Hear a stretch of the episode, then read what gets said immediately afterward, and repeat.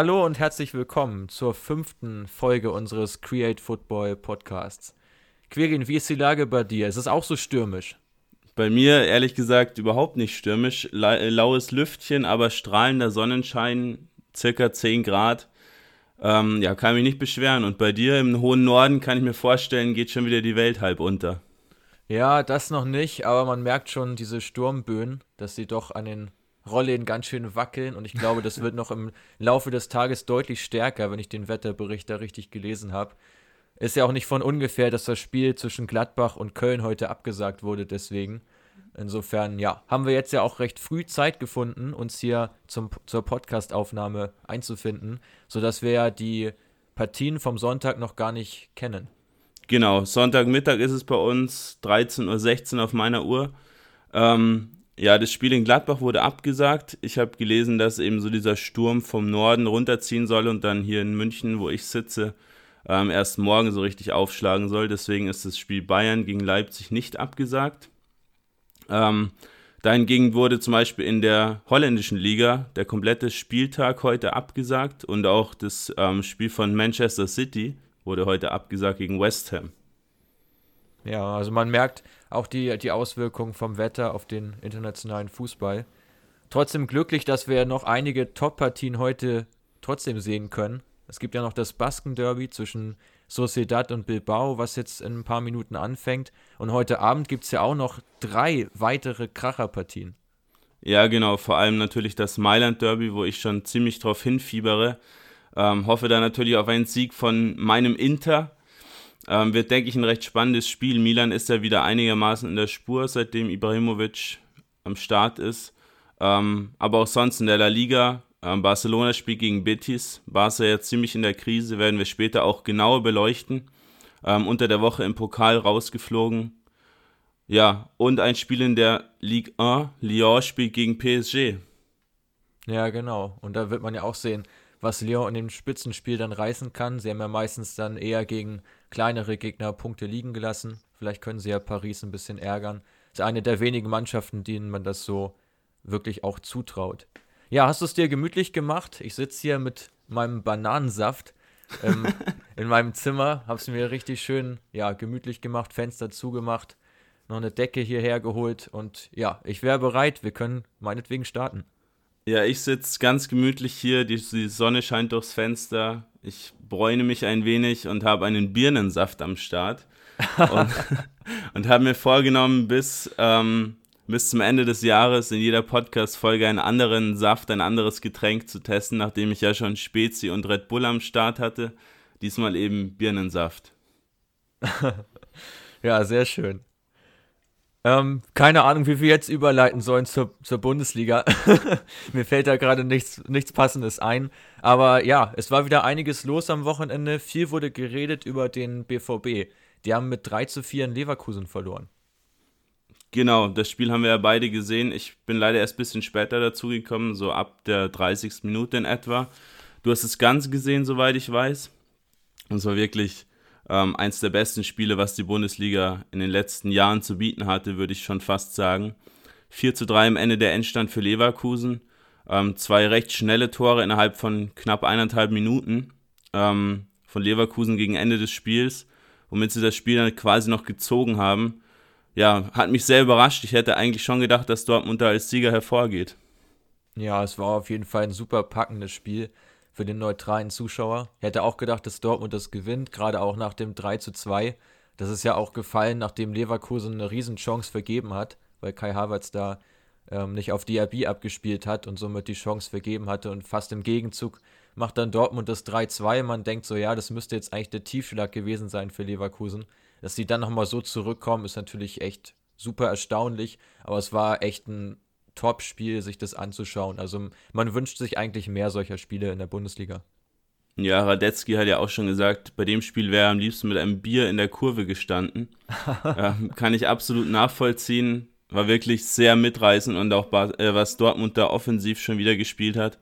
Vor allem Sancho, ja, der macht einfach richtig Bock. Ähm, aber bei Dortmund fällt mir immer dieses Meme ein mit diesem ähm, Sportwagen, der vorne der Sportwagen ist und hinten dann so einen so eine abgefuckte Karosserie hat. Ähm, würdest du da mitgehen? Ja, wir haben jetzt ja in den letzten Tagen auch schon ein paar Mal drüber gesprochen. Es, es ist nicht von der Hand zu weisen, dass Dortmund Defensivprobleme hat. Sie haben einfach jetzt viel zu viele Gegentore auch wieder bekommen. Es war jetzt, glaube ich, schon das, ich weiß gar nicht, das sechste oder siebte Spiel, wo sie mindestens drei Gegentore bekommen in der Bundesliga. Und das ist natürlich für ein Spitzenteam eindeutig zu viel.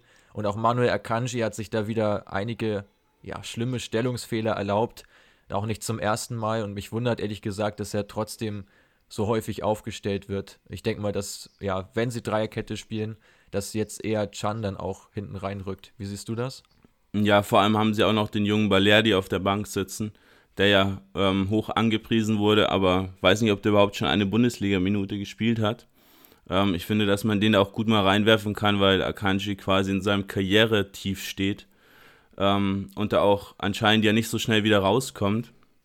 Ich habe mal eben nachgeschaut, Dortmund 32 Gegentore jetzt in der Liga. Ja. Ähm, Im Vergleich dazu Bayern, gut, die haben noch ein Spiel weniger, aber 23, Leipzig 25, Gladbach 23, Leverkusen, Schalke beide 27. Ähm, ja, ist schon sehr beängstigend, die Defensive. Ähm, Favre hat im Interview dazu auch gesagt, ich probiere mein Bestes, um die richtigen Dinge zu korrigieren. Aber ich hatte, seitdem ich Trainer bin, selten eine Mannschaft, die solche Schwierigkeiten gemacht hat bezogen auf das Defensivverhalten. Ähm, aber ich finde, dass das schon ein, ein Offenbarungseid ist, wenn er nach eineinhalb Jahren die Defensive nicht in den Griff bekommen hat. Ja, aber ich glaube, ähm, das hängt natürlich auch damit zusammen, dass die, dass das Mittelfeld und auch der Angriff auch nicht genug presst. Also man könnte sich ja auch den Ball früh wieder zurückerobern, so wie das Bayern unter Guardiola auch häufig getan hat. Und dann kommst du eigentlich gar nicht erst in die Kontersituation rein. Und das geht Dortmund einfach ab. Da kommen einfach zu viele Gegner immer wieder zu Gegenstößen. Letztlich ja auch Augsburg war ja ein ähnliches Spiel, wo sie auch immer auf dem Flügel dann den Durchbruch erzielt haben und dann, ja, in die Mitte gelegt und, und Tore geschossen haben. Und ich glaube, dass, ja, ich meine, das, das Tempo ist nicht das höchste in der Innenverteidigung, gerade auch mit Hummels. Ähm, das ist ja auch bekannt und Weigel ist inzwischen ja nicht mehr da. Bei dem hat man es ja auch recht deutlich gesehen. Ähm, aber da muss man eben andere Lösungsansätze suchen, um das Ganze ein bisschen zu kompensieren. Ja, Emre Can hat es ja auch angesprochen ähm, im Interview danach, dass man eben einfach mal ekliger spielen soll ähm, und die ganze Mannschaft einfach geschlossen besser verteidigen. Ähm, fängt natürlich vorne an, aber ich finde bei, ja, bei Dortmund, da wird einfach schon, schon deutlich, dass man da eklatante äh, Leistungsunterschiede auch hat bezüglich Offensive und Defensive. Ja, Dazu kommt ja, dass jetzt äh, Julia, Julian Brandt sich noch verletzt hat am Sprunggelenk. Okay, das habe ich gar nicht mitbekommen. Wird. Bin mal gespannt. Ich könnte mir sehr gut vorstellen, dass jetzt Giovanni Reina öfter spielen wird. Der hat ja auch schon im Pokal ein sehr schönes Tor geschossen und seine Dribbelkünste unter Beweis gestellt. Ist auch ein echt spannender Spieler. Ja, das Pokalspiel, du sprichst es gerade schon an.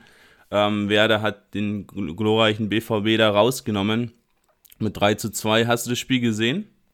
Ja, ich habe es mir auch angeschaut. Ähm, ja, war schon extrem überraschend, obwohl Dortmund ja wirklich nur leicht rotiert hat und äh, Leute wie Nico Schulz, der auch ein Nationalspieler ist, oder Torgen Hazard dann in die Startelf be, ähm, beordert hat. Und das hat dann aber nicht ausgereicht, um gegen Bremen an der Runde weiterzukommen, die ja nun wirklich mental echt am Boden lagen. Ja, hat man in dem Spiel aber gar nicht so gemerkt, fand ich. Ähm, da hatte man das Gefühl, dass das Ganze Zeit auf Augenhöhe ist Dortmund recht schwach, Bremen dafür ja mit, mit viel Mut und quasi dem neuen Wettbewerb auch ja mit so einem neuen Ziel vor Augen. Ähm, in der Liga hat es ja gestern wieder eine Niederlage gesetzt. Ja, auch verwunderlich. Also eigentlich dachte man, jetzt haben sie vielleicht eine Formation gefunden, in der es einigermaßen funktioniert. Und dann gab es den nächsten Tiefschlag gegen Union Berlin. Ähm, ich habe es dir ja schon vorm Spiel geschrieben, dass ich der Meinung war, dass sich Union eher hinten reinstehen wird und ein bisschen auf Konter spielen wird und versuchen wird, effizient die Torchancen zu nutzen. Und letztlich haben sie genau das auch geschafft und Werder einmal mehr einfach nicht das Mittel gefunden, um hochkarätige Torchancen zu kreieren. Und die ganzen Konkurrenten im Abstiegskampf auch noch gepunktet dazu. Ja, Paderborn hat einen Zähler geholt auf Schalke, etwas überraschend. Und Düsseldorf hat in Wolfsburg gepunktet und da wäre es vielleicht sogar noch mehr drin gewesen, weil sie ja eine längere Zeit auch in Überzahl gespielt haben. Äh, mir hat ja. das erste Tor von Düsseldorf, oder das einzige war es ja auch, von Düsseldorf extrem gut gefallen. Es war eine schöne Kombination und ich glaube, da sieht man schon so ein bisschen den neuen Ansatz unter Rösler, etwas offensiver zu spielen. Und du hast es ja auch schon ich glaube, im letzten Podcast angekündigt mit den Verpflichtungen von Senka. Man spricht ihn übrigens Senka aus und nicht Zanka, wie ich es da gesagt habe. Entschuldigung dafür. und ähm, Berisha. Und ich glaube, das macht sich jetzt schon bemerkbar. Ja, gerade Berisha. Ähm, ich glaube, ich habe es im letzten Podcast auch schon angesprochen, dass ich echt verwundert war, dass der nach Düsseldorf geht, ähm, weil er in Salzburg schon echt eine gute Rolle gespielt hat und dann ja auch nicht von ungefähr der Wechsel zu Lazio kam. Ähm, ja, bin ich auf jeden Fall ges gespannt, wo das weiter hingeht. Ähm, was mich ein bisschen überrascht, dass die Hertha immer tiefer da unten in den Sumpf reinrutscht. Haben wir jetzt auch gegen Mainz zu Hause verloren, 3 zu 1. Ähm, Hattrick von Robin Quaison. Ich habe es ja auch gestern Abend schon geschrieben. Überragender Spieler bei Mainz in dieser Saison für mich. Ja, jetzt ja schon, ich glaube, das war jetzt schon der, der dritte, das dritte Spiel, wo er genau einen Dreierpack erzielt. Das ist natürlich auch echt eine unglaubliche Quote. Steht jetzt bei elf Saisontoren für eine Mannschaft wie Mainz und damit kompensiert er ja auch den ja, längeren Ausfall von Mateta, der jetzt ja wieder fit ist, aber noch um seine Form kämpft. Und ja, Hertha jetzt im Pokal rausgeflogen, etwas unglücklich gewesen und jetzt auch noch gegen Mainz äh, zu Hause die Niederlage. Fans waren natürlich alles andere als glücklich über dieses Resultat und ja, so richtig von der Stelle kommen sie nicht und die Neuzugänge haben bisher auch noch nicht so gezündet. Also von Piontek war recht wenig zu sehen. Ja, absolut. Ähm, lass uns einen kurzen Sprung auf die Insel machen. In der Championship war wieder einiges los. Zweite englische Liga. Äh, für mich die beste zweite Liga der Welt. Ähm, wir sind ja beide ein bisschen so Brentford-Sympathisanten. Die haben mal wieder gewonnen. Ja, also mich freut es wirklich unglaublich, seit ich einmal im Griffin Park war. Das war am Boxing Day 2017. Hat es mir da so gut gefallen, einfach dieses typische englische Fußball-Flair. Und dieser Verein hat es mir auch ziemlich angetan, weil sie jetzt schon seit einigen Jahren wirklich sehr ansehnlichen Fußball spielen, was man nicht äh, von allen Teams aus der Championship behaupten kann. ja, genau. Ist ja mehr so diese Kick-and-Rush-Liga. Ähm, aber macht mir auch immer wahnsinnig Spaß, dort Spiele anzuschauen. Ich war auch bei Brentford im Stadion. Ähm, zufälligerweise auch gegen Middlesbrough, den Gegner, den sie jetzt auch dieses Wochenende wieder geschlagen haben. Äh, 3 zu 2 am Ende. Und jetzt ist das da oben alles ziemlich zusammengerückt. Also West Bromwich und Leeds, die waren ja vor ein paar Wochen schon mal ziemlich enteilt mit, ich glaube, ungefähr 10 Punkten Vorsprung. Und jetzt äh, West Bromwich 56 Leads und Fulham beide 55, dahinter Nottingham und Brentford mit 54 respektive 53 Punkten. Alles wahnsinnig eng beieinander. Ja, du sprichst die, die Teams an. Also gerade Fulham, Nottingham und Brentford haben sich da jetzt echt angenähert und sind den direkten Aufstiegsrängen jetzt auch sehr nah. Leeds zum Beispiel hatte nach der Vorrunde oder nach der Hinrunde äh, acht Punkte Vorsprung auf den dritten Platz und jetzt sind sie punktgleich mit Fulham. Also sieht man auch, dass Leeds da einiges hat federn lassen, genauso wie, wie West Brom. Ähm, Leeds übrigens in der Rückrundentabelle nur auf Platz 18, also die haben bisher fast gar nichts gerissen, haben nur einen Sieg geholt aus den letzten fünf Spielen und Bielsa, der Trainer, genannt El Loco, scheint ja ziemlich ratlos zu sein und steht auch ähm, immer mehr unter Kritik. Ich habe mir gestern ein paar Kommentare auf Facebook durchgelesen. Ähm, ja, das ist jetzt nicht ganz so, wie sagt man, aussagend für die ganze Fangemeinde von, von Leeds. Ähm, aber die sind schon ja, ziemlich erzürnt darüber. Bielsa, der wird ja von einigen Trainern so ein bisschen verehrt und wird, hat deswegen auch so eine Art Gottstatus da in ähm, Leeds. Aber ja, hat nicht so wirklich eine Lösung. Vorne immer Bamford, der auch nicht wirklich was reißt. Jetzt haben sie Augustar dazu geholt. Mal sehen, vielleicht wird es damit besser. Ähm, aber ja, du sprichst es an. West Bromwich aus den letzten zehn Spielen elf Punkte. Ähm, Leeds nur neun Punkte sogar. Ja, scheint nicht gerade rund zu laufen, aber wirklich sehr spannend. Ähm, ja, ich denke, wir sollten auch in den nächsten Wochen mal ein bisschen genauer auf die Championship, vor allem um das, äh, über das Aufstiegsrennen sprechen. Ja, sehr gerne. Und dabei können wir dann ja auch noch etwas mehr auf die einzelnen Vereine eingehen.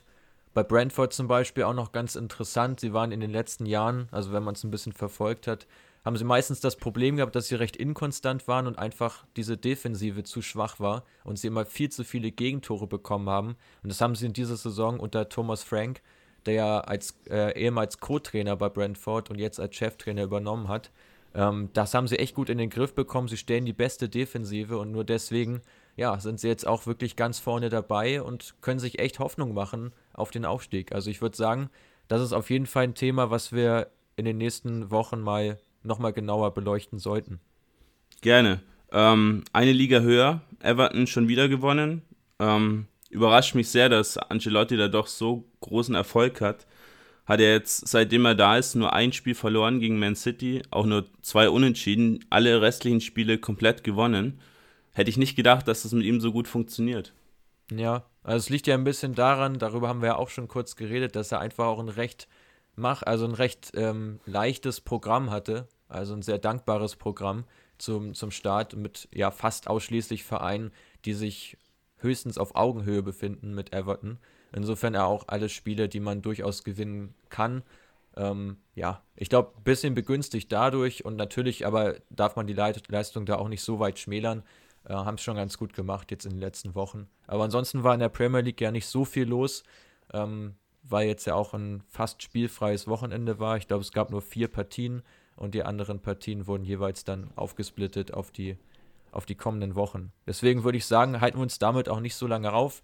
Ähm, wir werden in den nächsten Wochen natürlich auch noch mehr über die Premier League sprechen und darauf eingehen. Ich würde gerne mit dir kurz noch über die Serie A reden. Da hat nämlich Juve, ich glaube, die erste Saisonniederlage kassiert. Oder die, die zweite, glaube ich. Bei Lazio haben sie auch verloren. Genau, die zweite gegen Lazio haben sie verloren und jetzt gestern im Stadio Bentegodi in Verona, wo ich übrigens auch schon zu Gast war. Ähm, sehr cooles Stadion, total cooler Flair, aber fällt halt auch halb auseinander. äh, haben da auch keine richtigen Verkaufsstände im Stadion, was ich recht interessant fand, so für Snacks oder sowas, sondern haben da einfach ähm, so eine Art, ja, wie sagt man, Bierbank-Garnitur kurz vor der Halbzeit aufgebaut und dann da so aus Flaschen einfach so ein paar Softdrinks ausgeschenkt. Ähm, war, war recht wild, was das anging. Das ähm, hat ja so das Flair einer Studentenparty oder so. Ja, gefühlt, gefühlt, genau. Ähm, ich war da damals beim Abschiedsspiel von Luca Toni bei seinem letzten Spiel in der Karriere. Ähm, war zufälligerweise auch gegen Juve, ging 2-2 aus am Ende. Aber man muss Hellas da auch mal loben. Die haben sich unter der Woche einen Punkt bei Lazio ergaunert und jetzt sogar drei Punkte gegen Juve. Ähm, die spielen wirklich super, stehen jetzt auch auf dem sechsten Platz schon, der für die Europa League ähm, Qualifikation ausreichen würde. Ja, also eine echt eine klare Überperformance. Ich hätte sie eigentlich auch tief im Abstiegskampf erwartet, nachdem sie ja vor der Saison erst aufgestiegen sind. Also ja, total überraschend, aber zeigt man zeigt sich auch wieder, dass so eine Mannschaft da auch ja, einen guten Team-Spirit entwickeln kann und darauf aus, aufbauend dann eben auch solche Spiele mal für sich entscheiden kann. Ja, die Liga ist spannend wie nie. Ähm, ja, Hellas eigentlich so so ein No-Name-Team fast schon. Ähm, haben dann so, so Leute wie Borini und Pazzini, die gestern beide getroffen haben. Auch ähm, Miguel Veloso ist da zum Beispiel dabei. Also eigentlich alles keine besonderen Spieler. Ähm, aus deutscher Sicht interessant Koray Günther, den manche noch kennen. Der war ja beim BVB, wenn mich nicht alles täuscht, in der Jugend. Ja. Ähm, der ist da der zentrale Part in der Innenverteidigung. Ähm, aber echt sehr überraschend, dass, dass die da so einen Sieg gegen Juve einfahren können für die Liga auf jeden Fall super, dass Juve jetzt auch mal Federn gelassen hat. Es bietet die Chance für Inter, die ja heute Abend, wir haben schon angesprochen, das Stadtderby spielen und auch die Chance für Lazio, die ja noch in Parma spielen, um wirklich ganz oben jetzt anzudocken und bis auf einen Punkt an Juve ranzukommen. Ja, Lazio, ähm, schwieriges Auswärtsspiel in Parma. Bei Parma gab es jetzt in der Winterpause ein paar Diskussionen um Gervinho, der wollte ja unbedingt wechseln, ähm, ist jetzt am Ende dann doch da geblieben. Bin mal echt gespannt, wie das Spiel ausgeht. Ähm, wenn die da auch noch gewinnen sollten, dann wird es wirklich sehr, sehr eng da oben drin. Denkst du, dass, dass Inter und Lazio da heute ranrücken können? Ich glaube es ehrlich gesagt schon. Also bei Lazio kann ich mir ich, eigentlich nicht vorstellen, dass sie sich das jetzt nehmen lassen, da äh, wirklich nochmal richtig Druck zu machen auf die beiden Top-Teams.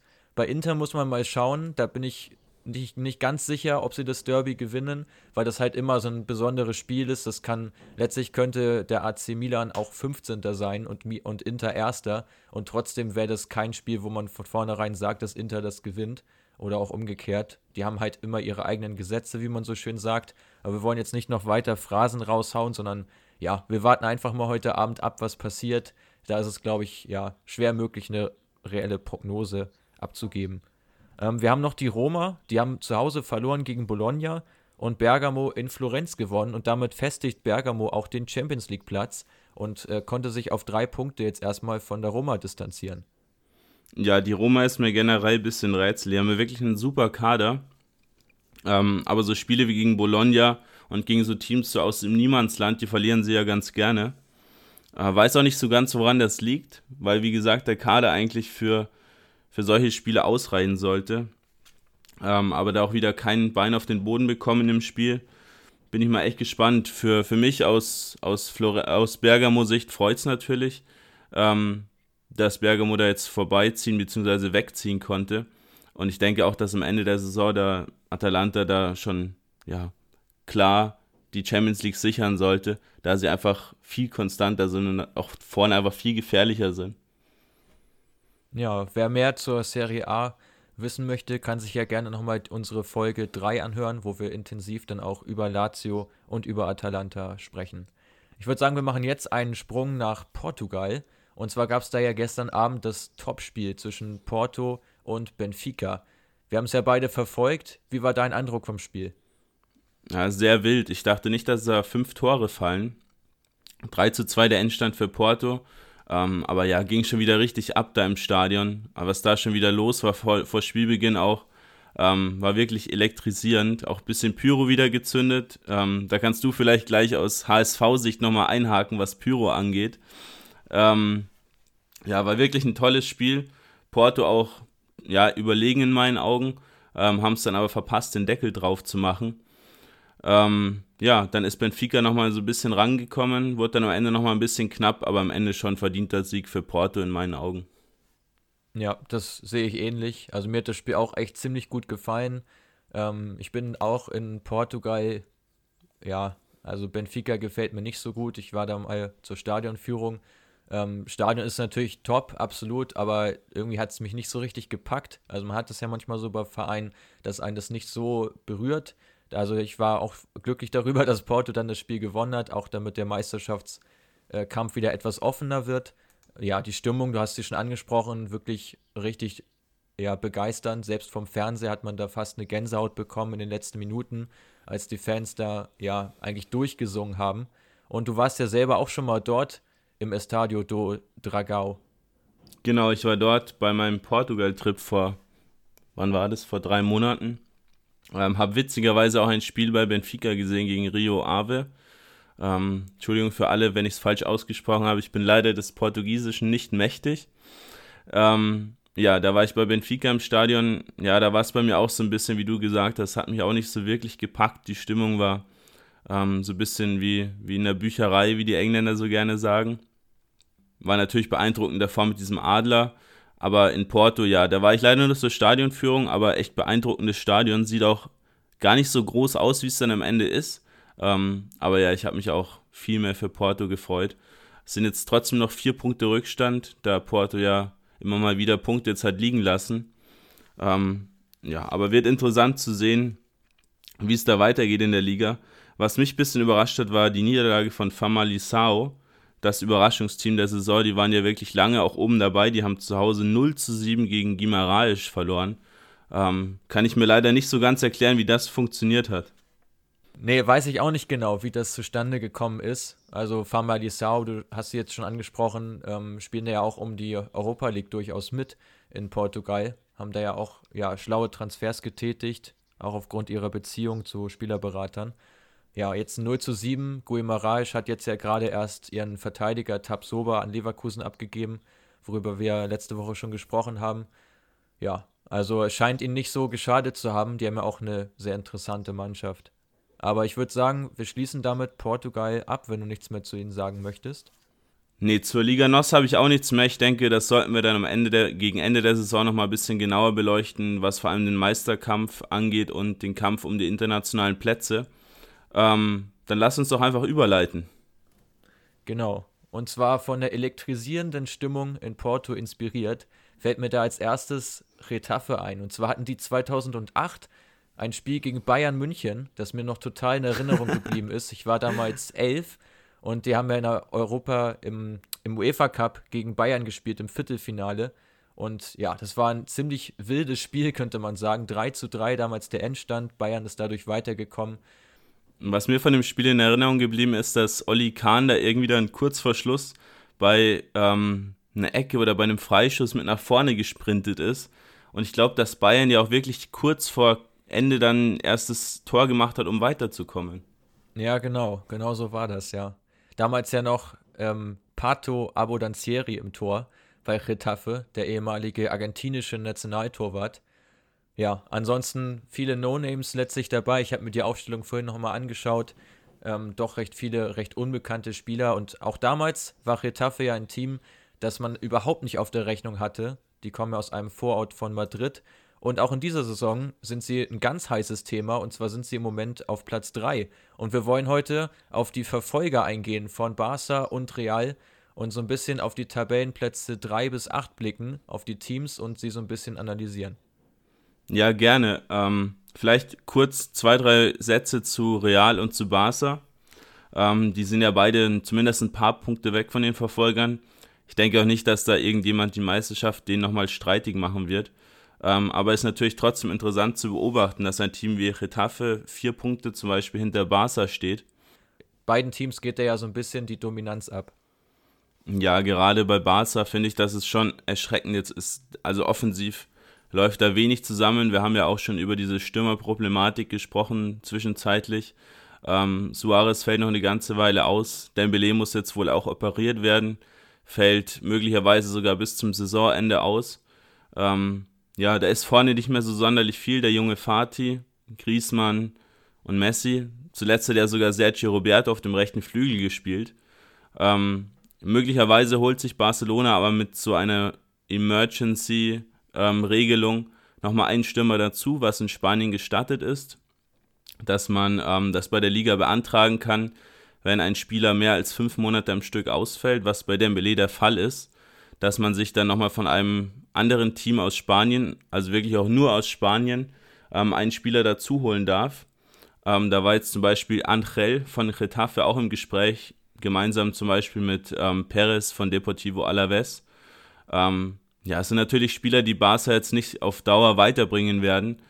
Ähm, aber ist natürlich schon interessant, wenn, wenn gerade so jemand wie Angel, der 32 Jahre ist, bei Barca da so in den Fokus rückt. Ja, ich weiß auch nicht, wie du die Regel so siehst. Ich finde das ziemlich kritisch, was da passiert, weil man muss ja auch noch den Hintergrund beleuchten, dass in Spanien jeder einzelne Spieler eine Ausstiegsklausel haben muss. Das bedeutet, es gibt keinen Verein, wo kein Preisschild dranhängt am Spieler. Was auch wieder bedeutet, dass Barca an den Spieler halt auch direkt rantreten kann, sofern sie die, die Ausstiegsklausel zahlen. Und der Verein kann letztlich nichts machen, kann sich nicht weiter verstärken, weil sie ja auch keinen dauerverletzten Spieler haben und werden dadurch halt massiv geschwächt. Und gerade sollte es jetzt Retafe erwischen, wäre das schon echt besonders bitter. Auch wenn es jetzt natürlich ein Spieler ist, der schon Anfang 30 ist und jetzt auch nicht einen riesen Wiederverkaufswert hat, aber hat halt einen immensen sportlichen Wert. Ja, gerade Angel, der hat ja äh, wirklich schon viele Tore gemacht dieses Jahr. Der hat eine Ausstiegsklausel von 10 Millionen, ähm, könnte also für 10 Millionen direkt zu Barca rüberwechseln. Ähm, und ja, wie du schon gesagt hast, kann Retafe natürlich da noch niemanden nachverpflichten.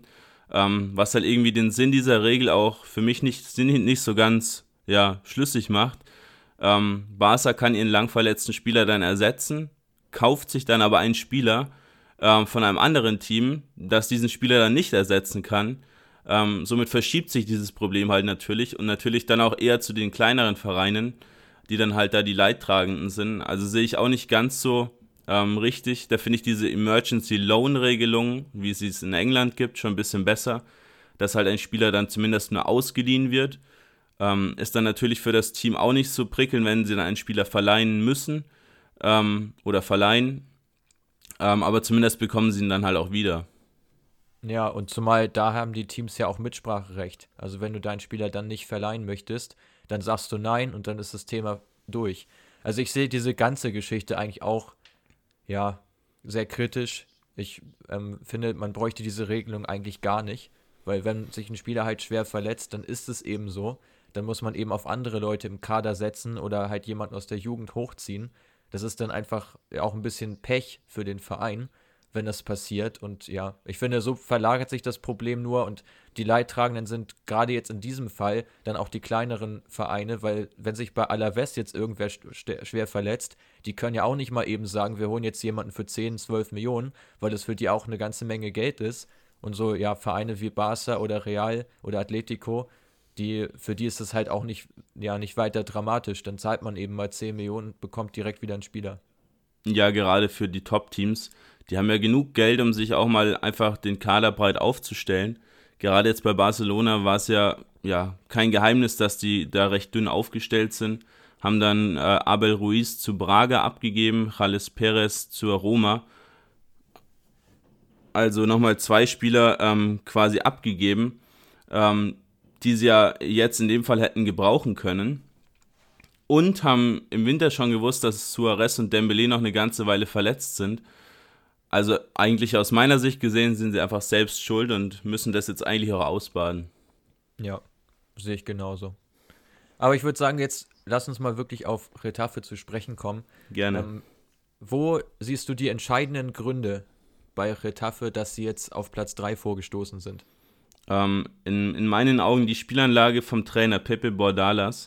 Ähm, der hat jetzt zuletzt in einem Interview gesagt, dass er eigentlich keinen Wert auf Ballbesitz legt, sondern einfach nur den Ball schnell nach vorne bringen will und dann die Chancen nutzen, Tore erzielen.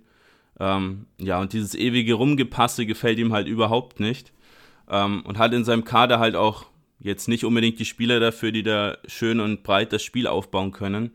Ähm, ja, sondern der Fokus liegt ganz klar auf den effektiven Stürmern, Angel, Jaime Mata und Jorge Molina die ja alle schon ja, einige Tore erzielt haben dieses Jahr.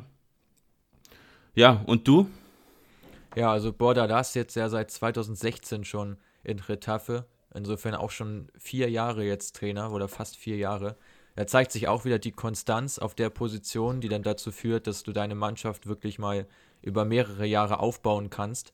Was du sagst, stimmt. Dazu möchte ich noch ergänzen, dass er stark auf, ähm, auf Daten setzt also auch Datenscouting betrieben wird in Retafe und auch die Belastung sehr stark daran angepasst wird. Also leistungsdiagnostisch wird da auf einem Top-Level gearbeitet, also mit sehr modernen Standards gearbeitet. Ja, Bordalas für mich auch der entscheidende Faktor, hat wirklich eine Spielphilosophie, die total zu der Mannschaft passt. Und dazu kommen noch die Standards, wo sie extrem gefährlich sind, darüber auch schon einige Tore erzielen konnten und umgekehrt defensiv kaum Standard-Gegentore bekommen haben. Und ich glaube, das ist echt ein Fakt. Ähm, ja, da, das können nicht viele Vereine von sich behaupten, wenn man sich anschaut, auch selbst bei den Top-Teams, wie viel doch bei Ecken und Freistößen doch wieder an Gefahr ausgeht vom Gegner. Ja, du sprichst es an, die starken Standards, die habe ich mir auch notiert. Offensiv wie defensiv wirklich, ja, top. Ähm, offensiv acht Tore nach Standards erzielt, das ist der beste Wert in La Liga defensiv auch nur drei kassiert. Das ist der zweitbeste Wert in der Liga. Genau. Ähm, genau, hängt auch natürlich damit zusammen, dass im Kader auch viel Physis vorhanden ist. Der Kader ist jetzt auch ja kein so ein typischer Kader einer spanischen Mannschaft, finde ich. Ähm, mich erinnert der Kader immer so ein bisschen an Burnley. so das Ganze drumherum. Ähm, alles so ja, recht massive Spieler, recht viel Physis im Spiel. Ähm, wird viel mit langen Bällen operiert. Und dann vorne hat man eben Stürmer, in, in, bei Burnley sind es Wood und Barnes. Hier jetzt die eben angesprochenen Marta und Angel vor allem, die dann einfach eiskalt die Dinge auch reinmachen. Ähm, ich habe eine interessante Statistik mir rausgesucht dazu, wie effektiv die Stürmer tatsächlich sind. Ähm, Im Vergleich dazu Ronaldo 5,6 Schüsse pro Tor, Lewandowski 4,3 Schüsse pro Tor und Werner 4,2. Ähm, Jaime Mata, gleicher Wert wie Werner, 4,2 Schüsse pro Tor. Angel sogar nur 3,8 Schüsse pro Tor. Okay, ja, sehr interessant. Da habe ich auch noch nichts von gehört. Auch schön, dass man das mal untermauert bekommt, dass dieser Eindruck, den man hat, auch nicht trügt. Ich finde, es war auch wieder ganz extrem jetzt im Spiel gegen Valencia an diesem Wochenende, äh, dass sie ja mit 3 zu 0 gewinnen konnten. Also doch sehr deutlicher Sieg gegen einen direkten Konkurrenten. Über Valencia werden wir gleich auch noch kurz sprechen. Ähm, und da waren ja auch wieder Szenen dabei, gerade von Jorge Molina, die er einfach unfassbar clever gelöst hat und auch wusste, ja, dann, wenn er mit rechts nicht zum Abschluss kommt mit seinem starken Fuß, dann schießt er eben mit links. Und ich glaube, das ist sowas, was so vielen Stürmern heutzutage abgeht. Einfach diese ja, Beidfüßigkeit und dieser Glaube auch an den schwachen Fuß. Ja, und da sieht man dann auch, wie wie kurz der Weg zum Tor manchmal sein kann, wenn man eine gute Drehung dann drin hat und damit ja zwei Verteidiger komplett aussteigen hat lassen. Also schaut euch das gerne in den The Zone Highlights nochmal an. Ähm, war eine echt imposante Szene. Interessant, was du zum Spiel gegen Valencia sagst. Ich konnte es leider nicht sehen, aber ich habe mir auch die Highlights angeschaut und gerade das zweite Tor von Molina, ähm, ja, du hast es gesagt, einfach, einfach Wahnsinn, ähm, wie er das da macht mit 37 Jahren. Ähm, ja, die Gegenspieler so vernascht. Das ist einfach, ja, es wird natürlich oft auf Talente gesetzt, aber so ältere Spieler, die haben einfach oft mal so ein bisschen das Näschen, vor allem die Stürmer. Ähm, alle drei Stürmer sind ja über 30 Jahre schon eigentlich über dem Zenit. Aber was die abliefern, ist wirklich toll. Und ja, wir haben es gerade schon angesprochen, ähm, gerade der Trainer, äh, wir haben es gerade schon angesprochen, der Trainer legt wenig Wert auf Ballbesitz. Ähm, siehst du das auch so? Es wird viel mit langen Bällen operiert? Ja, das, das sehe ich ganz genauso. Und das ist ja auch ein bisschen noch eine Schwäche von Retaffe, auch einfach das Spiel mal etwas zu beruhigen, selber mal über eine Ballbesitzphase wieder Kraft zu tanken. Das wird ihnen sicherlich nochmal zusätzlich gut tun. Nichtsdestotrotz haben sie jetzt von den letzten fünf Partien vier gewonnen, sind wirklich in einer Top-Verfassung. Du sprichst die Physis an im Kader. Sie haben sich ja mit Njom äh, und Kennedy im Sommer verstärkt. Also zwei Spieler, die eigentlich ja gar nicht so richtig in La Liga passen und somit ja auch so ein ja, Kontrapunkt äh, bilden, also so ein, so ein Mismatch erzeugen gegen ja, körperlich unterlegene Außenverteidiger. Ja, gerade Niom, den haben sie jetzt ja schon häufiger mal offensiv auch spielen lassen. Genau. Ähm, ja, das sind Spieler, die, die hätte man überhaupt nicht auf dem Schirm, dass die in der Liga überhaupt was reißen.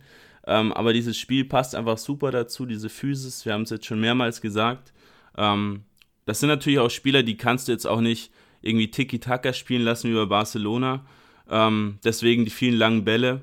Ähm, Im Schnitt hat Retafe nur 217 kurze Pässe pro Spiel, ähm, Barcelona circa 650. Ähm, oh. Das sieht man schon mal den, den krassen Unterschied zwischen den beiden Teams. Und ähm, ja, der Höhepunkt des Ganzen war dann das Spiel gegen Leganes. In Leganes, was sie 3 zu 0 gewonnen haben. Ähm, da sind von diesen Pässen, die die Retafe gespielt hat, sogar nur 122 angekommen. Ähm, Im Vergleich dazu hatte Leganes circa 300 erfolgreiche Pässe. Ähm, Retafe hat sich mit 38% Ballbesitz hinten verschanzt, hatte vier Schüsse aufs Tor und hat drei davon genutzt. Also quasi das typische Retafe-Spiel. Ja, die pure Effizienz kann man sagen. Und recht effizient war ja auch deren Scouting.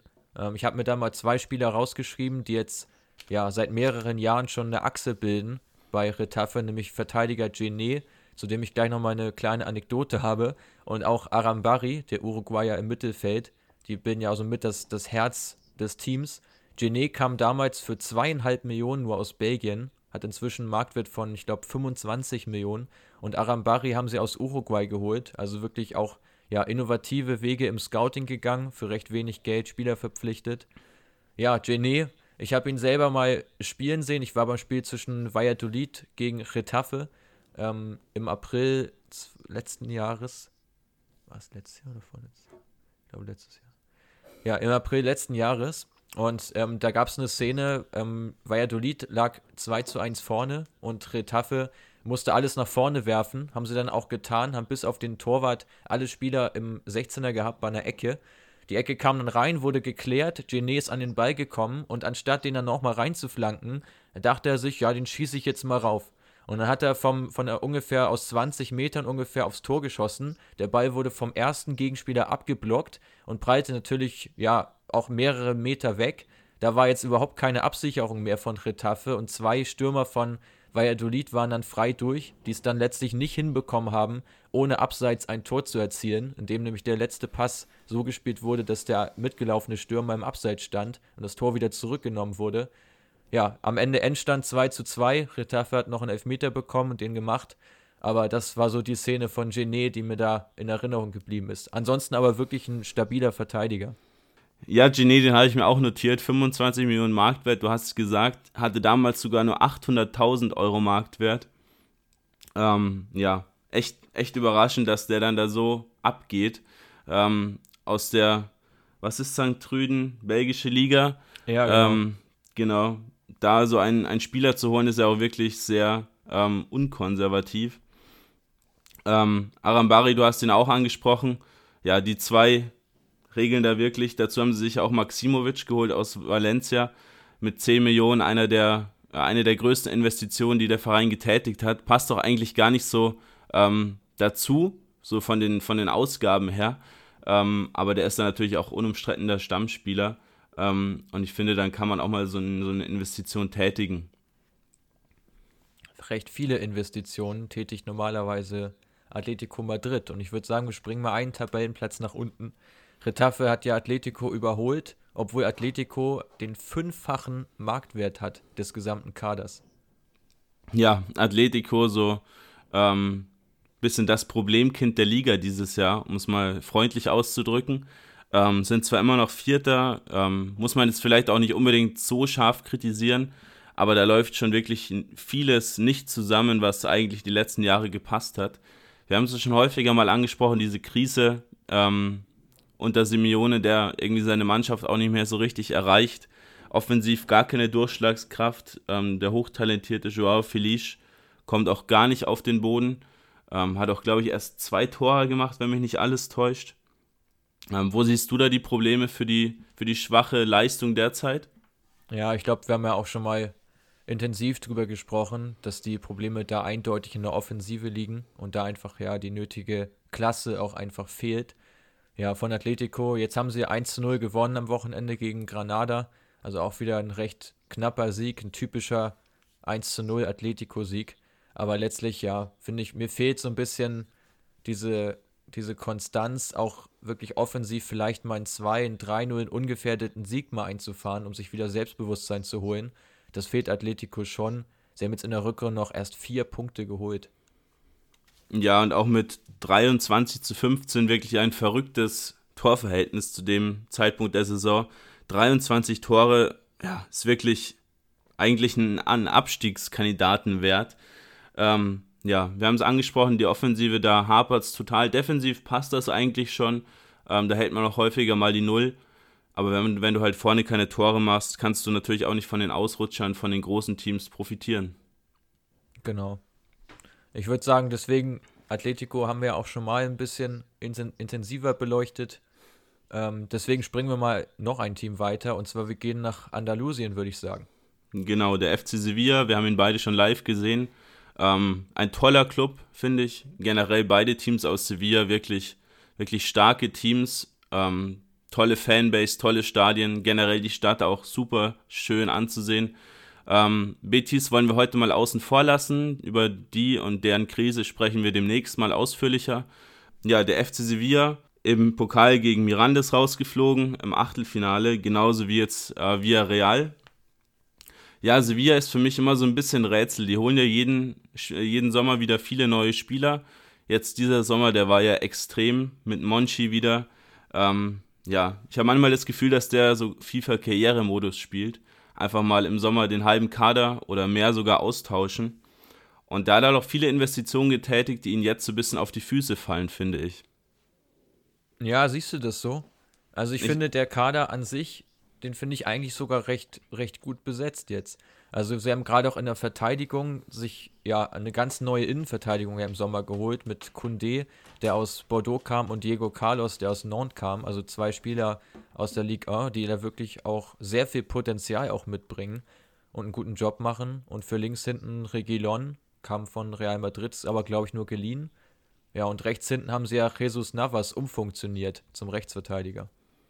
Ja, du sprichst die Defensive an. Ähm, die habe ich auch gar nicht so unbedingt gemeint. Gerade Diego Carlos, den haben wir ein bisschen kritisch gesehen vor dem Transfer. Ähm, kam ja von Nantes aus Frankreich. Haben mir eigentlich nicht vorgestellt, dass der da so, ein, so eine ja, Rolle spielen wird.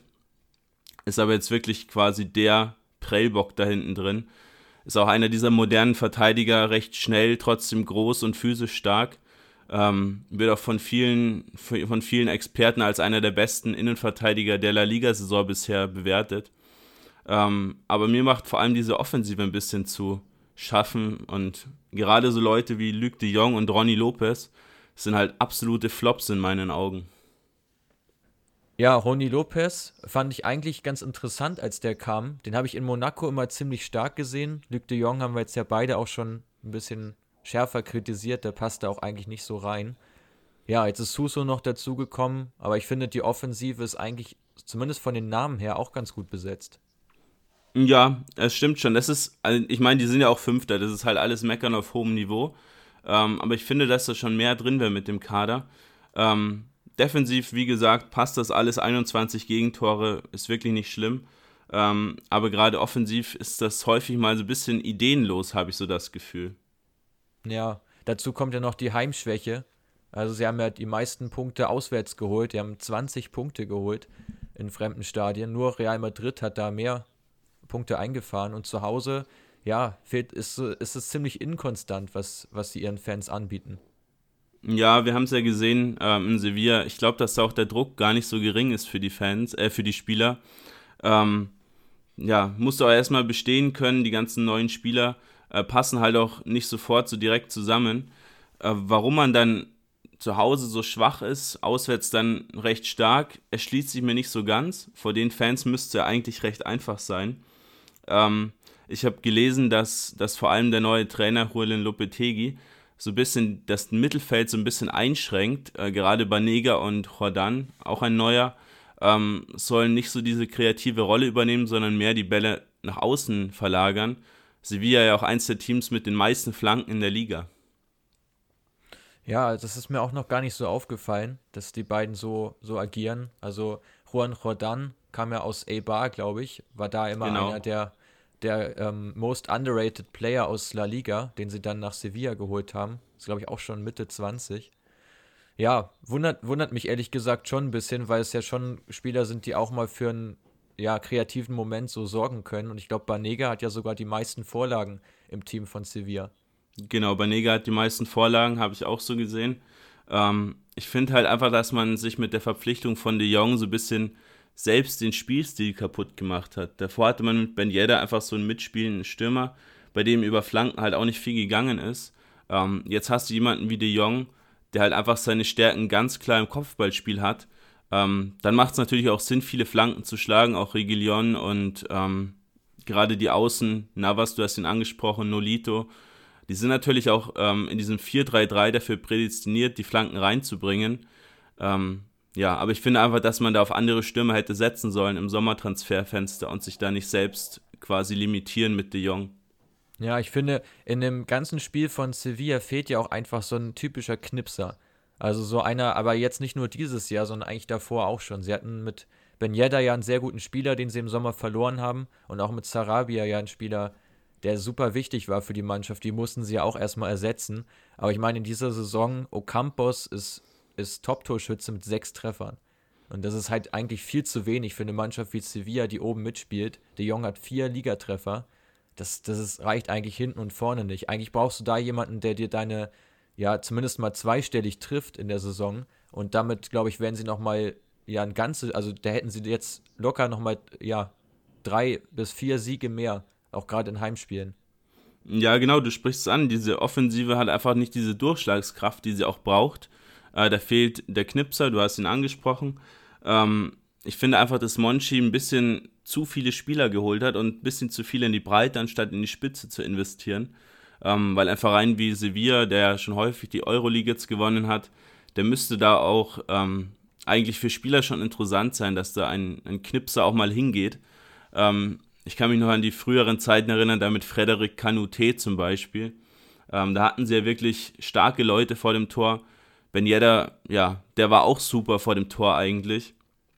Ähm, aber solche Spieler bekommst du halt nicht für 10, 20 Millionen.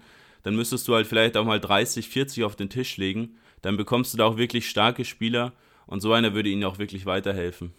Ja, das glaube ich auch. So gerade auch einer wie Carlos Bacca in seiner besten Zeit. Genau, ja. Der hat ja auch wahnsinnig viele Tore dann geschossen für Sevilla.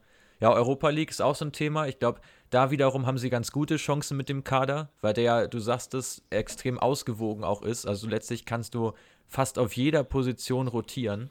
Da gibt es eigentlich, ich sehe eigentlich nur auf, dem, auf der Rechtsverteidigerposition und eventuell nochmal Innenverteidiger, so dass da kannst du eigentlich, ja, hast du schon Qualitätsverlust, wenn du wechselst. Aber ansonsten kannst du fast auf allen Positionen eins zu eins fast tauschen. Und ich glaube, das wird sich in Europa noch bemerkbar machen. Ich traue ihm da echt eine ganze Menge zu. Also ich denke mal, da wird es schon bis ins Halbfinale gehen. Ja, wird wieder sehr spannend zu sehen sein. Die Euroleague ja auch gegen Ende hin immer sehr, sehr interessant. Retafe, wir haben sie vorhin ähm, schon als Thema gehabt, spielen da zum Beispiel gegen Ajax Amsterdam. Das sind schon echt auch klasse Spiele, die da in diesem ähm, 16. Finale schon zustande kommen. Ähm, bin ich mal gespannt, wie es da mit Sevilla weitergeht. Valencia ist ja noch in der Champions League vertreten, spielen da gegen Bergamo. Wie siehst du die dieses Jahr? Ja, Valencia auch so eine Mannschaft, die eigentlich so das Gegenteil dann ist von Sevilla. Sie haben zu Hause ihre Punkte geholt, 26 an der Zahl. Und sie sind eine von drei Mannschaften in der Liga, die noch keine einzige Heimniederlage hat hinnehmen müssen. Und da haben sie ja auch schon einige schwierige Spiele gehabt, unter anderem ja gegen Barca gewonnen. Ja, die haben ihre Stärken einfach ganz klein in der Offensive. Ähm, wenn ich da sehe, Maxi Gomez, den haben sie ja im Sommer quasi im Tausch mit Santi Minar äh, aus Celta Vigo geholt. Der harmoniert da mit Rodrigo schon wirklich klasse vorne drin. Genau. Also Valencia ja auch ausgerichtet im 4-4-2. Jetzt auch schon seit mehreren Jahren und trotz Trainerwechseln haben sie daran meistens auch festgehalten. Was mir beim Valencia auffällt, ist, dass die Flügelspieler, also gerade so Carlos Soler, Kengin Lee, Ferran Torres oder vielleicht auch noch Gonzalo Guedes, wenn man ihn als Flügelspieler bezeichnet, ähm, dass sie doch alle recht zentrumsnah agieren. Also dass es fast eher so diese Leipziger Formation ist mit dem, mit dem Viererblock als, als Quadrat quasi im Mittelfeld. Oder auch die Formation, die Atletico schon häufig spielt, einfach mit zentralen ja, genau. Spielern auf die Flügel stellen. Äh, gefällt mir persönlich nicht so sonderlich gut, weil du dich da einfach immer offensiv ein bisschen limitierst. Und diese Spieler halt auch, ja, schon ein bisschen auch defensiver ausgerichtet sind, wie so richtige Flügelspieler. Ähm, und deswegen hast du natürlich offensiv auch ein bisschen deine Probleme. Gut, du hast jetzt mit Le Leute wie, wie Torres, Guedes, auch Soler, die haben schon auch ihre offensiv ihre Qualitäten, kreieren viele Chancen. Hast du natürlich im Zentrum noch Parejo, der auch wirklich, der hat die meisten Steckpässe der Liga gespielt. Ähm, auch da natürlich viel von der Mitte raus kreieren kann, deswegen stehen sie auch ganz gut da. Ähm, aber so richtige Flügelspieler würden ihnen vielleicht schon auch ganz gut tun. Nee, das denke ich auch. Parejo hast du eben schon angesprochen. Ihn finde ich in dieser Saison eigentlich nicht so überragend wie zuletzt. Ich finde, der hat ähm, punktuell mal etwas abgebaut. Also es gibt schon noch Spiele, wo er dem Spiel ganz klar seinen Stempel aufdrückt, aber es gibt inzwischen auch einige, wo ihm einfach, ja, nicht so richtig was einfällt und er auch ein bisschen lethargisch wirkt, auch gerade in den, in den defensiven Umschaltmomenten. Ja, er wird halt auch nicht jünger. Ähm, was, was ich als Problem noch sehe, ist, dass halt ähm, Valencia auch einfach ja, zu, zu viel Aufbauspiel so in der eigenen Hälfte betreibt. Da ist Parejo natürlich auch mal damit bet äh, beteiligt. Und ja, wie wir schon gesagt haben, dass halt dann zwar durch ihn und durch die, durch die Flügelspiele auch so ein bisschen ähm, der Ball schon in die Offensive gespielt wird, häufig dann mit den Steilpässen. Ähm, aber dass einfach viel zu viel hinten rum gespielt wird. Das hat man auch gestern bei dem Spiel gegen Retafe gesehen. Ähm, da fehlt einfach so dieser Zug nach vorne. Ja, ja, das sehe ich ganz genauso. Und das ist ja auch so dieser, ja, Atletico-Style, den du schon ein bisschen angesprochen hast, dass du da einfach, ja, dass dir letztlich da auch dann die Breite fehlt und du ja gar nicht mal den Ball auf den Flügel lenkst und dann mal einen Steilpass spielst, einfach die Linie entlängst. Sowas passiert im Spiel von Valencia letztlich nicht. Es ist immer viel mit, ja, anbieten und dann versuchen, sich, sich drehen zu können, aber das funktioniert eben, ja, längst nicht immer. Ähm, ich sehe auch noch Probleme gerade im Defensivverhalten, also gerade auf den, ja, auf den Verteidigerpositionen, dass die doch recht schwach sind, auch in direkten Duellen gegen starke Flügelspieler. Ja, gerade Daniel Wass ist da, glaube ich, hervorzuheben, der jetzt schon ein halbes Jahr da als Rechtsverteidiger aushilft, weil Piccini sich ja so schwer verletzt hat. Ähm, haben sie in der Winterpause jetzt mit Florenzi einen neuen Rechtsverteidiger geholt, der direkt mal vom Platz geflogen ist. Ähm, auch interessant, Valencia hat die meisten Platzverweise der Liga mit fünf schon. Ähm, ja, das das schränkt dich natürlich dann auch immer ein als Team. Auch gegen Mallorca bei der 1 zu 4 Klatsche ist ja auch ähm, Parejo vom Platz geflogen. Einfach diese Inkonstanz, die sie dann auch mit reinbringen. Ähm, und die ist dann halt auch ja, für, für, die, für die Abwehrspieler auch nicht einfach, wenn dann halt der ganze Kader so ein bisschen inkonstant ist Und dann hast du halt irgendwelche Abwehrspieler hinten drin, wie, wie Diakabi, Mangala. Ähm, die sind halt dann auch jetzt keine Spieler, die dich dann irgendwie, die dann die Punkte retten, ähm, weil sie einfach halt auch nicht die Qualität dazu haben. Auch Gaia würde ich damit reinnehmen, da ja eigentlich immer ein bisschen gehypt wurde, so als, als neuer Star. Ähm, immer so hinter Alba als zweitbester spanischer Linksverteidiger genannt. Aber auch der ist ja wirklich nicht solide, finde ich. Ja, also da sprichst du einen ganz wichtigen Punkt an. Und ich würde da auch noch den Torwart mit dazu zählen, mit Jesper Sillesen, der jetzt ja auch einmal mehr verletzt ist und gerade auch wieder durch äh, Domenech ähm, ver vertreten wird. Also sie haben da auch ja einfach massive Probleme, sobald sich mal was aufbaut vom Gegner, also wirklich sie unter Druck gesetzt werden, dass sie dann halt auch ja kollektiv untergehen. Das war in Mallorca jetzt ja schon so mit einer deutlichen Niederlage und jetzt ähm, jüngst äh, bei Retafe ja auch wieder, wenn man sich da auch gerade das dritte Tor nochmal anschaut, ähm, da ja haben sich gleich drei Spieler völlig verspekuliert. Diakabi will das Foul ziehen und denkt, dass es gepfiffen wird, bleibt dann einfach stehen, völlig ohne Grund. Gabriel Paulista versucht noch was auszubügeln, was geht und grätscht ins Leere. Und der Torwart äh, Domenech hat sich da auch nochmal ordentlich verschätzt, dachte, dass der Schuss kommt und liegt dann auch schon am Boden. Also wirklich eine, eine Szene mit ja, Symbolcharakter, wirklich Slapstick pur in der, in der Verteidigung da von Valencia ist man von ihnen eigentlich gar nicht gewohnt und mich wundert auch, dass das dann vor allem auswärts immer der Fall ist und dass sie zu Hause sich da ja eigentlich auch kaum Blöße geben und da wirklich auch ja die Siege einfahren, aber dass sie auswärts sich da teilweise echt, ja, ich will nicht sagen blamieren, aber dass sie sich doch ganz schön teilweise abschlachten lassen. Ja, ähm, was natürlich auch noch, noch ein, ein Fakt ist, den wir ansprechen müssen, das ist das Torverhältnis. Äh, 33 zu 32 Tore. Ähm, fasst, glaube ich, ganz gut zusammen, was wir angesprochen haben. Ähm, einfach diese absolute Inkonstanz. Mal kassierst du vier Tore, dann gewinnst du wieder so Spiele wie gegen Barca. Ähm, ich bin mal gespannt, wie das weitergeht mit dem Trainer Albert Celades. Hat ja Marcelino vor der Saison oder ja nach ein paar Spieltagen ersetzt. Ähm, gehst du mit diesem Trainerwechsel konform? Ja, eigentlich nicht so richtig. Also ich halte von Marcelino echt extrem viel, halte ihn für einen sehr, sehr guten Trainer, der, der bei Valencia einiges auch aufgebaut hat. Ähm, ja, ich bin mal gespannt, wo er jetzt auch demnächst wieder aufschlägt. Könnte mir gut vorstellen, dass er beim nächsten Trainerwechsel eines der ja, Top 8 Teams, die wir jetzt auch gerade ansprechen, da ein ernsthaftes Thema sein wird. Eigentlich schade, dass er nicht auch fürs Ausland so in Frage zu kommen scheint. Also ich glaube, er spricht kein so gutes Englisch, wie mir scheint, oder zumindest nur ausreichend. Ähm, waren jetzt auch überhaupt keine Gerüchte um ihn bei Trainerwechseln in der Premier League zum Beispiel. Aber ich halte ihn da echt für einen ja, Taktik-Tüftler, der sich da auch einer Mannschaft ja eine ganz klare Handschrift dann auch verpassen kann. Ja, gerade nach England würde er ganz gut passen, denke ich. Ähm, da sind ja schon viele spanische Trainer ein bisschen erfolgreich gewesen, da mit ihrem, mit ihrem Spielstil. Ähm, und was ihm bei Valencia auch zum Verhängnis geworden ist, war ja, dass er zu viel quasi Manager gespielt hat. Hat er einige Spieler, die er unbedingt haben wollte, wie zum Beispiel Vieto, ähm, die dann halt komplett gefloppt sind und der, das Management das dann halt so ein bisschen an ihm festgemacht hat ähm, und dann dieses, dieses, ähm, diesen Egoismus so quasi ein bisschen bestraft hat und ihn dann rausgeschmissen hat. Ähm, in England ist diese Manager- und Trainerposition ja häufig ein und dieselbe. Deswegen würde das vielleicht ganz gut passen. Kann natürlich auch deutlich schief gehen, ähm, aber müsste man natürlich mal sehen. Ja, ich würde sagen, das beobachten wir mal weiter. Wir haben noch Villarreal und Real Sociedad auf unserer Agenda und wir machen jetzt weiter mit dem gelben U-Boot. Villarreal hatte letzte Saison eine extrem schwache Spielzeit, wo sie ja doch ähm, zwischenzeitlich lange auch im Abstiegskampf ähm, drin äh, gehangen sind. In dieser Saison sieht es etwas anders aus. Warum ist das so? Ja, ist eine gute Frage. Es läuft halt offensiv ein bisschen besser. Ähm, Santi Cazorla ist zurückgekommen vor der Saison und der treibt das Spiel schon wieder extrem an. Ähm, da gab es ja zwischenzeitlich Gerüchte, dass er nie wieder richtig laufen könnte nach seiner langen Verletzungszeit bei Arsenal.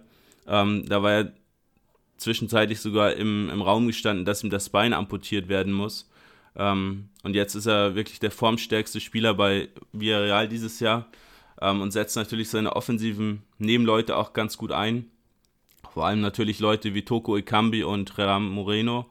Ähm, Ikambi ist jetzt weg. Neu da ist Paco Alcacer aus Dortmund. Ähm, und da haben sie natürlich richtige Knipser da vorne drin und die dann mit schönen Vorlagen gefüttert von Casorla. Das kann eigentlich nur gut gehen. Ja, also für mich ist Santi Casola auch der mit der entscheidende Faktor. Ich, ich finde, er scheint sich da auch richtig wohl zu fühlen in der Mannschaft. Also der sprüht ja geradezu vor, vor Spielfreude. Ähm, ich habe ihn ja auch schon beobachten können als doch, ich habe, wir haben ja im Vorgespräch kurz darüber geredet, welche Mannschaft wir noch nicht gesehen haben, aber ich habe tatsächlich Villarreal doch schon mal gesehen und zwar in der Euroleague. Bei den Glasgow Rangers haben sie ja gespielt und da ist Santi Cazorla eingewechselt worden und hat wirklich dieses Spiel so an sich gerissen. Also man hat da diese Leichtigkeit einfach gesehen, die von ihm ausgeht. Also für mich auch der treibende Faktor, sollte er noch ausfallen in dieser Saison. Hat ja auch schon einige Verletzungen hinter sich, glaube ich. Dann ähm, würde sich Villarreal wahrscheinlich auch aus, den, aus dem Rennen um die Europacup-Plätze recht schnell verabschieden, weil ich sehe da auch einige Probleme im Kader. Und zwar wäre da zum einen mal die, das Tempodefizit zu nennen gerade im zentralen Bereich mit Albiol und Vicente Iborra. Ja, du sprichst es an, die haben diese ja, zentralen Leute sind, sind recht langsam, recht alt auch schon ähm, und haben halt auch nicht mehr diesen, diesen Drive, finde ich, den es so braucht, um da auch wirklich äh, vorne so mit anzugreifen.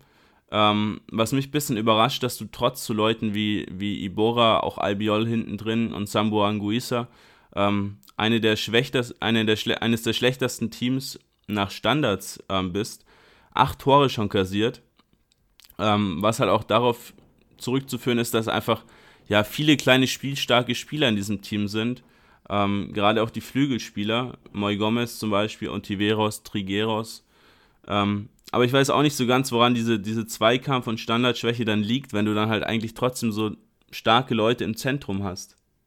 Ja, also ich glaube, es bei den Standards kann ich, kann ich auch nicht so wirklich was dazu sagen, aber schon auch auffällig gewesen. Ich erinnere mich da an das Spiel aus der Hinrunde gegen Granada, wo sie noch 3 zu 3 gespielt haben, obwohl sie da auch schon komfortabel in Führung lagen und dann, glaube ich, durch zwei Standardgegentore ja noch Punkte abgegeben haben.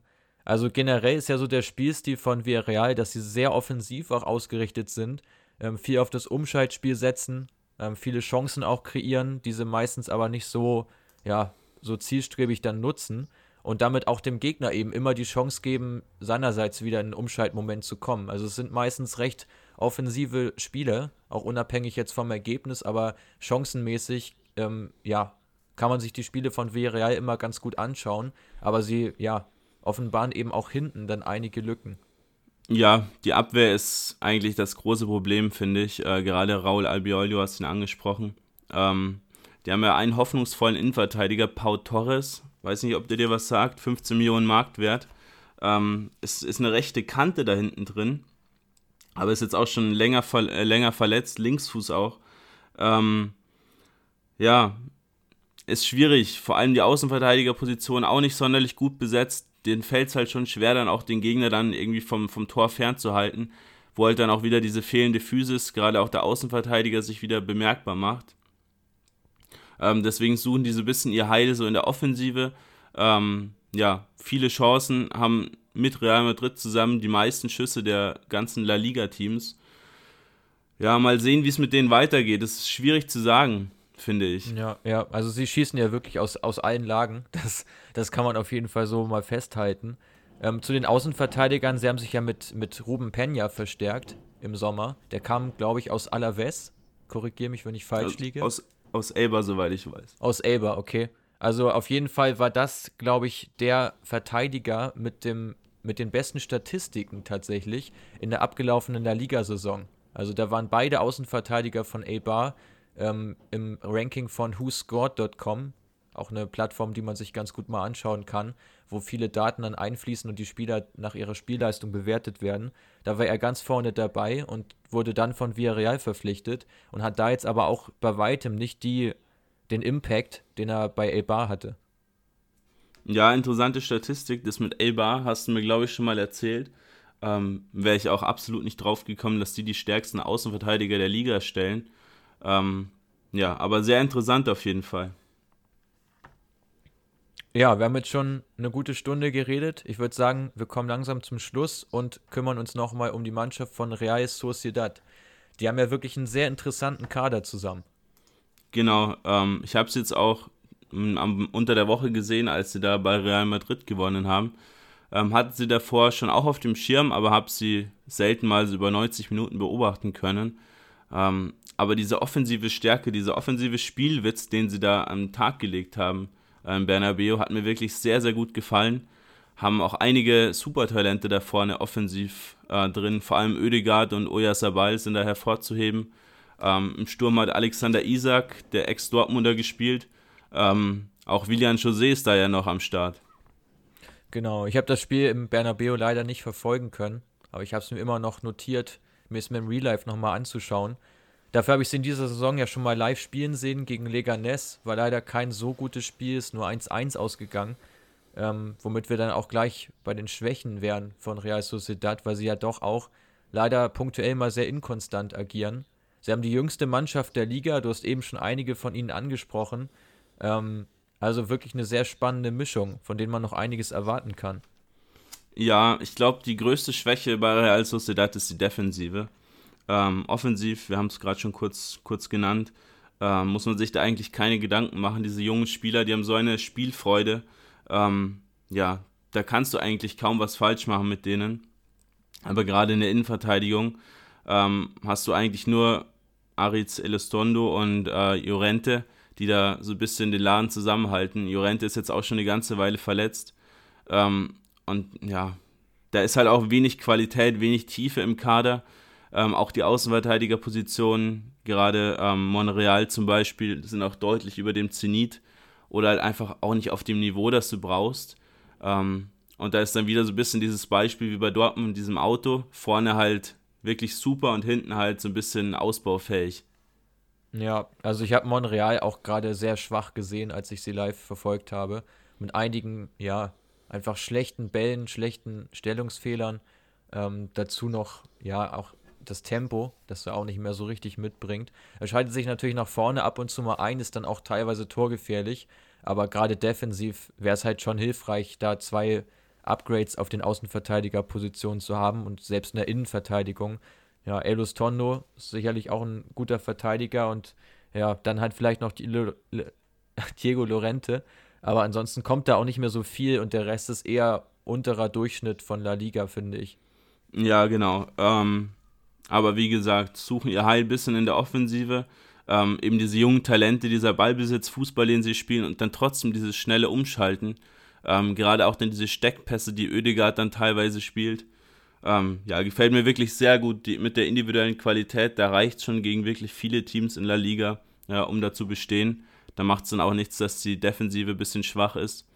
Ähm, haben sich im Sommer auch einen der ja, begehrtesten ablösefreien Spieler geholt. Ja, genau, Portu haben sie sich geangelt. Finde ich auch ein super spannender Spieler, der total gerne ins 1 gegen 1 geht, auch torgefährlich ist, auch recht wendig ist. Also ja, auch wirklich ein sehr guter Spieler, der total gut in die Mannschaft passt. Der hat mir auch generell gut gefallen, hat auf dem rechten Flügel gespielt, als ich sie live gesehen habe, kann aber genauso gut auch als eine von zwei Spitzen spielen oder auf dem anderen Flügel. Generell finde ich, ja, kreieren sie einfach so wahnsinnig viele Überraschungsmomente. Also gerade diese Umsichtigkeit, diese Vororientierung im zentralen Mittelfeld, auch durch Merino, der ja schon mal für Dortmund gespielt hat und sich da nicht so durchsetzen konnte. Aber ich glaube, von dem wird man in den nächsten Jahren auch noch viel hören. Und ich traue ihm auch zu, nochmal den Sprung zu gehen zu einem absoluten Top-Verein, wenn er jetzt ein bisschen reift in San Sebastian. Ja, gerade Merino und auch sein Nebenmann Zubeldia, ähm, die machen eigentlich Kapitän Asia Iaramendi so ein bisschen vergessen. Der ist ja jetzt auch eine ganze Weile schon verletzt. Ähm, bin mir auch gar nicht sicher, ob der da nochmal so den Fuß auf den Boden bekommt in dem Team. Ähm, da diese zwei Ersatzmänner von ihm eigentlich mehr als Ersatzmänner sind. Ähm, ja, was die da abreißen, beide ziemlich jung und trotzdem so erfahren. Mirino auch einer der defensiv kopfballstärksten Spieler der ganzen Liga. Ja, wirklich, wirklich spannend anzusehen, wie es mit denen weitergeht. Ja, worauf führst du die Heimschwäche zurück? Also es gab nur fünf Teams in der Liga, habe ich heute rausgefunden, die weniger Punkte zu Hause geholt haben als Real Sociedad. Ja, schwierig zu sagen. Die haben jetzt ihr Stadion umgebaut, da kannst du vielleicht auch gleich nochmal was dazu sagen. Ähm, ja, bin ich aber auch leider zu wenig drin, muss ich zugeben. Ähm, weißt du da was Näheres? Ja, also das Stadion kann ich auch gerne was zu sagen. Ähm, wir, haben, wir waren damals mit einem äh, Mietwagen unterwegs und haben uns überlegt, wo wir da genau parken können, weil am Stadion gab es nicht wirklich die Möglichkeit. Und dann sind wir auf so einen, ja, so eine Art Berg raufgefahren, haben dort geparkt und dachten, wir müssen jetzt ja so serpentinartig anderthalb Kilometer zum Stadion gehen. Tatsächlich gab es dann da ein paar Treppen, die dann auch alle später benutzt haben. Es war halt ein super schöner Ausblick, weil du von dort oben, von dem Parkplatz aus, halt so auf das Stadion runter gucken konntest. Es war auch schön angeleuchtet von außen.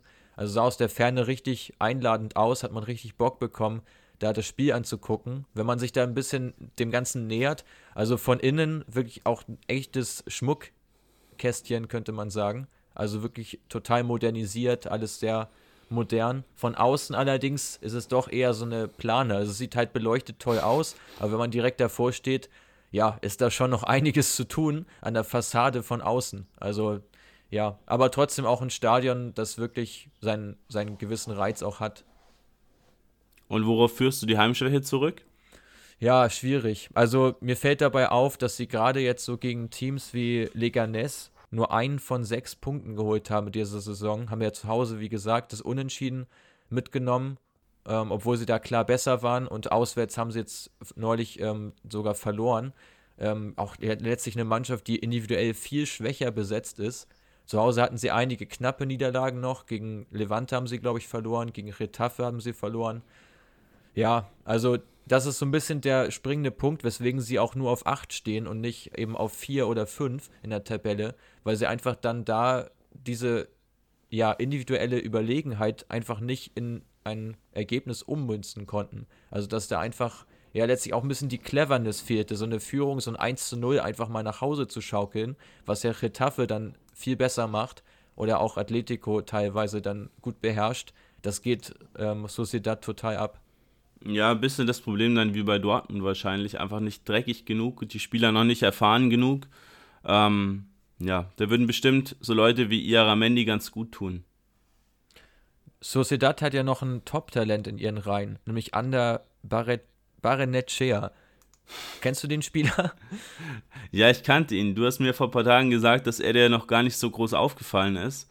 Ähm, hat jetzt auch wieder gespielt gegen Real, wurde eingewechselt. Ähm, ja, wirklich ein toller Spieler und ja, quasi das günstige oder umsonst ähm, Ersatzmodell für Oyasabal, der wahrscheinlich ja im Sommer das Weite suchen wird. Ja, das denke ich auch. Also den werden sie, glaube ich, auch verlieren. Ich finde bei ihm immer fast ein bisschen schade, dass er auf dem Flügel spielt und nicht auf der 10. Ähm, klar kann er von dort aus auch Sachen initiieren, kann auch mal ins Zentrum ziehen, macht damit die Außenbahn frei. Aber dadurch, dass du mit Monreal jetzt ja auch nicht den allerspritzigsten Linksverteidiger hast, ist diese, ja, dieses nach innen ziehen und dieses, diese Zentrumbesetzung eigentlich ein bisschen verschenkt. Also das finde ich fast ein bisschen, ich, ich würde ihn auf der 10 viel stärker sehen. Wie siehst du das? Ja, ähm, jetzt sind wir ein bisschen abgeschweift zu Oyasabal, aber, aber da hast du schon recht. Ich finde auch, für den Flügel ist er fast ein bisschen zu langsam auch. Ähm, war ja auch teilweise mal bei Man City im Gespräch. wenn du dann siehst, dass da auf dem linken Flügel zum Beispiel Leroy Sané spielt, da ist Oyasabal eigentlich ein ganz anderer Spielertyp. Und ich glaube auch, dass Pep Guardiola ihn mehr so als ähm, Ersatz für David Silva im Zentrum aufbauen würde. Ähm, dahingegen ist ja Barentescha eigentlich schon, schon wieder dieser typische Flügelspieler, so der total übers Dribbling und über sein Tempo kommt. Ja, genau. Also eigentlich ein komplett anderer Spielertyp dann ja auch. Und was du zu Guardiola sagst, das, das, das sehe ich ganz genauso. Also Silva, David Silva hat ja früher auch in Valencia linken, den linken Flügel gegeben, ähm, auch relativ lange und ist dann ja erst ins Zentrum gerückt. Und ich glaube, dasselbe wird bei Oya Sabay wahrscheinlich dann auch äh, jetzt in den nächsten Jahren passieren. Gut, dann lass uns zum Ende kommen. Ähm, heute haben wir in unserer Kategorie ähm, der Spieler am Ende die Most Overrated Spieler. Und da haben wir uns jetzt heute mal auf die Teams bezogen, die wir jetzt besprochen haben. Und ja, einfach mal versucht, da einen Spieler rauszusuchen, den wir ja für einfach zu überbewertet halten. Ja, witzigerweise sind wir ja beide beim FC Valencia gelandet, wo wir dann letztlich beide unseren Spieler von genommen haben. Ich fange gerne mal an. Für mich ist es Jesper Sillison, also für mich ein overrated Player. Ähm, hat 35 Millionen gekostet im Sommer. Die ist ja aus meiner Sicht überhaupt nicht wert. Also ich hätte maximal 10 oder 12 für den bezahlt. er ist total oft verletzt. Ähm, ich finde ihn auch recht schwach bei Distanzschüssen. Also mir ist schon ganz häufig aufgefallen, dass er solche Bälle dann zwar, äh, zwar äh, abwehrt, aber sie meistens dann klatschen lässt nach vorne. Und wenn dann der Stürmer schnell genug reagiert, dann kann er den Abpraller nutzen. Und Valencia ist allgemein auch eine Mannschaft, die anfällig ist für Fernschüsse, was dann auch wieder auf den Torwart zurückzuführen ist. Also ja, für mich eigentlich kein Spieler, der dieses Geld wert ist und insofern auch einer, der hier letztlich überbewertet ist, weil er eben dem Team nicht die Punkte rettet. Ja, sehr interessant auf jeden Fall. Kam ja im Tausch mit Neto von Barca. Ähm, Wäre auch mal interessant zu sehen, wenn, wenn Sillison mal seine ganze Karriere als Nummer 1 verbracht hätte, wie er dann jetzt wäre. Aber natürlich, das auf der Bank sitzen macht ja auch nicht besser im besten Fußballeralter. Ähm, genau. Mein Spieler ist Goncalo Guedes. Kurz haben wir über ihn gesprochen. Ähm, an sich jetzt kein Spieler, der, der super schlecht ist. Ähm, aber er hat, er hat ein Problem und zwar diesen Hype, den es um ihn gab. Der war ja, als er 18 oder 17, 18 war, ähm, wurde er schon in die Nationalmannschaft berufen und wurde da von allen als der neue Ronaldo geadelt. Ähm, gab sehr viele Berichte über ihn, weil er auch bei, bei Benfica da als, als junger Spieler ein bisschen ja, Einsatzzeit bekommen hat, auch einigermaßen getroffen hat. Ähm, ja, aber in meinen Augen ist er das Geld, für das er dann zu Paris gegangen ist, für 30 Millionen bei einem Marktwert von 9 Millionen, einfach damals schon eigentlich nicht wert gewesen und da hat ihn Paris ja auch für 40 Millionen, ähm, ich glaube, das war eine Kaufoption, ähm, an Valencia wieder abgegeben. Ähm, also für Paris in dem Sinne eigentlich kein, kein schlechtes Geschäft. Aber Valencia 40 Millionen für den Spieler finde ich schon echt ein bisschen übertrieben. Ist zwar erst 23, aber ist halt einfach absolut torungefährlich. Ähm, ich habe hier mal seine Statistiken mir rausgesucht. Hat dieses Jahr ähm, noch keine Torbeteiligung gemacht, weil er auch recht viel verletzt war. Ähm, aber auch die letzten Jahre fünf Tore. Das Jahr davor ähm, war er sogar, war sogar recht stark mit fünf Toren und elf Vorlagen, ähm, woraufhin dann eben diese, diese Kaufoption gezogen wurde aber er bringt einfach nicht dieses, diesen Spieler ähm, ja, mit rein, den Valencia bräuchte, dieses einfach mal hier vorne reinstoßen, sondern diese eigentliche Stärke, die er hat, dieses Dribbling wird ihm da ein bisschen beraubt, auch durch die, durch die Spielweise von Valencia, denke ich. Ähm, und er wird auch häufig dann mal als zweiter Stürmer eingesetzt, was halt auch nicht so ganz passt. Ähm, ihn würde ich ganz gerne mal in so einem 4-3-3 sehen, da denke ich, dass er schon dann auch seine Stärken ausspielen könnte, aber momentan ist er für mich einfach overrated. Ja, also schönes Schlusswort noch von dir. Das, genau das hätte ich jetzt auch noch hinzugefügt. Ich glaube auch in einer anderen Mannschaft, in einem 4-3-3, wo er dann über den linken Flügel kommen kann, wäre wahrscheinlich deutlich effektiver. Ähm, ja, auch äh, eben dadurch, dass Valencia dieses 4-4-2 spielt, was wir jetzt vorhin angesprochen haben, mit zwei Flügelspielern, die doch eher ins Zentrum ziehen. Der Typ ist ja einfach nicht kommt ja eher über den Flügel, geht dann ins 1 gegen 1, setzt sich durch und kann dann den letzten Pass spielen oder vielleicht sogar selber zum Tor ziehen. Ja, geht ihm total abhanden, sehe ich, sehe ich ähnlich, aber das Potenzial ist ja durchaus da, das hast du ja auch nochmal erwähnt. Genau. Ja, ich würde sagen, wir kommen dann jetzt ja, zum Ende unserer Folge über La Liga, ähm, über die Verfolger. Ich hoffe, euch hat die Folge echt ganz gut gefallen und vielen Dank auch nochmal für das Feedback, was wir jetzt für die letzte Folge bekommen haben. Ähm, wir nehmen es immer sehr gerne an und auch Vorschläge an für neue Themen. Genau, mein Birnensaft ist jetzt auch leer, muss ich gleich mal nachfüllen gehen. Ähm, deswegen könnten wir die Folge auch gar nicht mehr länger ziehen, als sie eh schon wieder geworden ist. Ähm, schon wieder über eine Stunde. Wer bis jetzt dran geblieben ist, vielen, vielen Dank. Ähm, das Thema zur Liga wurde uns von mehreren Leuten ans Herz, ans Herz gelegt, dass wir das mal ein bisschen genauer beleuchten sollen. Ähm, falls auch ihr Wünsche habt, gerne per E-Mail, per Direktnachricht auf Facebook oder Instagram. Ähm, dort findet ihr auch die Links zu allen unseren anderen Folgen, die ihr gerne nachhören könnt. Sehr interessante Themen, zum Beispiel über Atalanta Bergamo und Lazio Rom, ähm, die wir wirklich komplett auseinandergerupft haben und wirklich alle Stärken und Schwächen skizziert. Ja, mir bleibt auch nicht mehr zu sagen als danke fürs Zuhören und bis zum nächsten Mal. Genau. Wer auch noch Lust hat, sich das ein bisschen schriftlich durchzulesen, kann ja auch gerne mal auf unserer Website vorbeischauen www.createfootball.com. Da gibt es dann auch nochmal eine, einige Verschriftlichungen unserer Podcast-Themen, die dann nochmal ein bisschen ausdifferenzierter dargestellt sind. Ansonsten würde ich sagen, bis zum nächsten Mal und ciao.